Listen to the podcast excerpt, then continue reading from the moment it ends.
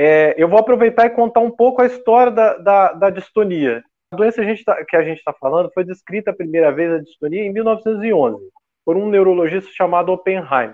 E esse neurologista observou uma família que tinha um quadro de uma contração muscular involuntária na região das costas, no dorso, e que esse paciente fazia esse movimento para trás. E junto ele também tinha esses movimentos dos braços e pernas.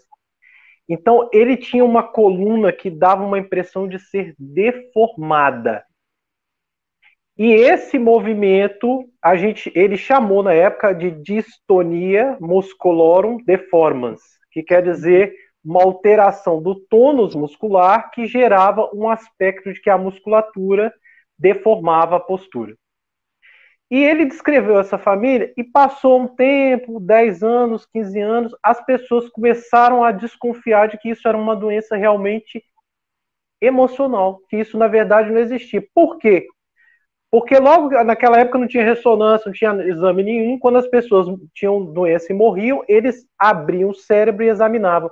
E muitos desses pacientes, quando a gente olhava o cérebro, o cérebro tinha aspecto normal.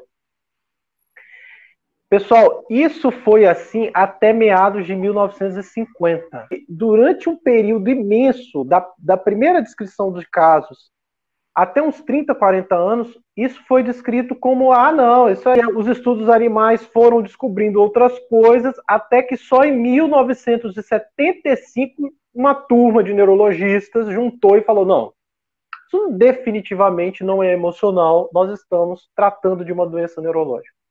Então, esse, esse buraco, gente, nós estamos falando de uma doença que ela realmente assim que o pessoal juntou para estudar, para organizar, foi 1975 para cá.